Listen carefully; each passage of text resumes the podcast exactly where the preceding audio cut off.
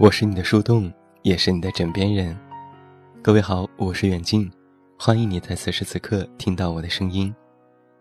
收听更多无损音质版节目，查看电阅及文稿，你都可以前往公众微信平台远近零四一二，或者是在公众号内搜索我的名字，这么远那么近就可以到来。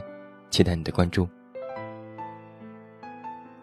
看到今天这样一个题目，会不会有一点感觉想歪呢？他是你的使者，是你的指路人，是你的催眠大师。他可以把你的祝福带给遥远的朋友、亲人。他可以带你去任何一个你想去但却没有去到的地方。他可以在无数个难眠的夜晚，为你唱遍每一首情歌。他和你形影不离，和你同枕共眠。想一想，好像是一个男朋友吧。但是，今天我们聊的，却是这位知心的朋友，我们的手机。在上周四的节目当中，我们和你聊了聊现代人的强迫症二点零，其中就提到了手机。今天又把它单独拿出来，和你进行一次更加深入的探讨。现在手机可以说是我们最亲密的朋友了，了解我们的秘密，我们的心事。和我们如影随形，而又有多少人是手机不离身？又有多少人的电话是响了秒接，朋友圈是秒回？我相信，关于手机对我们生活的影响，你一定深有感悟吧。手机确实是方便了我们的生活，它不再是单一的通讯工具，而越来越多人性化的功能也在充盈着我们的生活方式。现在只要你带一部手机和充电器，就可以很有安全感的出门了。不认路有导航，没带钱有各种的手机支付方式。想拍照，手机像素也能够满足。出门可以用手机叫到车，吃饭看电影可以用手机支付买单。几乎人人都是这样的生活方式。我想以后真的很难从地上再捡到钱了吧。然而方便的同时，也发现我原来越来越不记录了。走过好几遍的路，开车还总是会开错。又太依赖手机导航，而记录对于我们来说就更是一件难事了。又不得不说，手机的通讯功能真的是太过强大。四海之内皆兄弟，方圆百里摇一摇，摇一摇，扫一扫。就可以把陌生人变成我们所谓的朋友。手机扩大了我们的朋友圈有人摇出了一笔生意，有人扫出了一段恋情。手机真正实现了天涯若比邻，却也刷新了世界上最遥远的距离。以前我总是嫌弃我妈落伍，手机功能会的没多少，于是教她玩微信，教她发朋友圈教他玩一些简单的手游来打发时间。可现在慢慢的，我们家的状况就是一人抱着一个手机玩，彼此之间的话题越来越少。以前我妈老是纳闷儿我抱手机干嘛，现在换成我郁闷，我妈总是光顾着玩手机，忘了去做饭。朋友聚会也总是有人抱着手机在刷，于是。只能对玩手机的人进行处罚。以前看过这样一部电影，讲的是人类发明的机器人，最后试图统治人类。可我觉得这种情况已经开始出现了。现在的手机也在慢慢的侵蚀着我们的灵魂，试图完成对我们最后的统治。那么接下来，你可以在心里默默回答我两个问题。第一个问题是，你可以超过多长时间让你的手机离开你身边呢？当然，除了睡觉时间之外。第二个问题是，忘了带手机的时候，你会不会和我一样浑身难受呢？想一下这两个问题的答案，然后默默在心里告诉我。如果你的时间超过了三个小时，或者你和我一样没带手机就浑身不舒服，那么，你也是重度的手机依赖患者。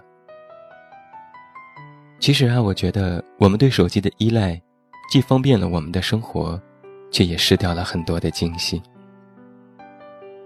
比如，当你手机没电了，没有导航带你到达目的地，此时正在沮丧的你，然后突然会发现前方有处风景不错的地方，而你被眼前的景色打动，全然忘记了刚刚的沮丧。这种柳暗花明又一村的意境。是手机没有办法给你的。而当你和朋友约好出去玩耍，出门后发现忘带手机了，你担心怎么联系自己的朋友，于是去到了你们之前去过的地方。然后你的朋友出现在了你的面前，你会为对方的了解而感动，而这些也是手机不能够带给你的。这些例子虽然都是偶然性的事件，但又确实是手机不能够带来的惊喜。当然，我也知道太过依赖手机不好，也想戒一戒。可是隔一会儿不点手机，总觉得缺少了点什么。说好只是看着朋友圈，却又忍不住的点开了微博。点完微博了，又想着玩一会儿游戏，刷刷分数。最后自欺欺人的说：“下次不这样了。”那么是不是应该成立一个借手机的机构呢？其实啊，做这样的一期节目是想告诉每一位读者和听友，手机对我们来说生活必不可少，但是重度的依赖可能会让我们的生活变得有一些乏味，有一些不够有惊喜。那么，放开它吧，让我来。摆脱对手机的依赖，给他休息，也给我们自由。而那个我，其实不是说的我自己，是那个你在意的人，你的朋友，你的爱人，你的家人。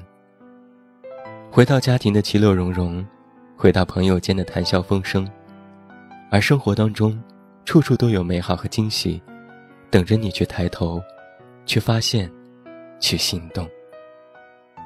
放开他，让我来。最后还是要把一首歌送给每一位听友。那现在听完节目，放开手机，早点休息吧。祝你周末愉快。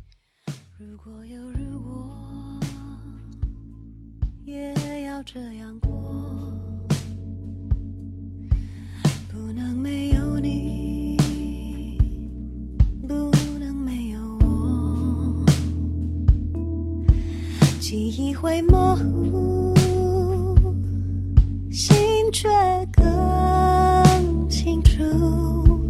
哪怕说相遇是离别开始，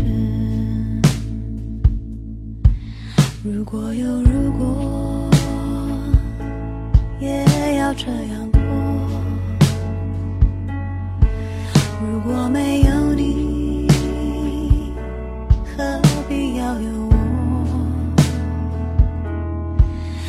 其实地图。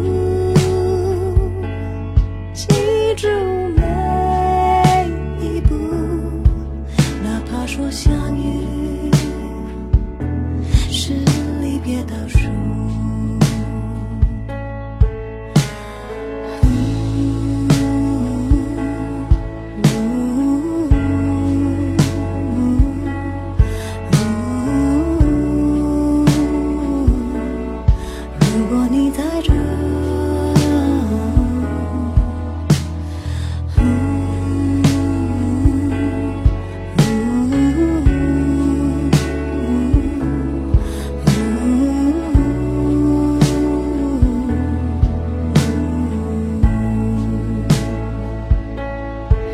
如果有如果也要这样过。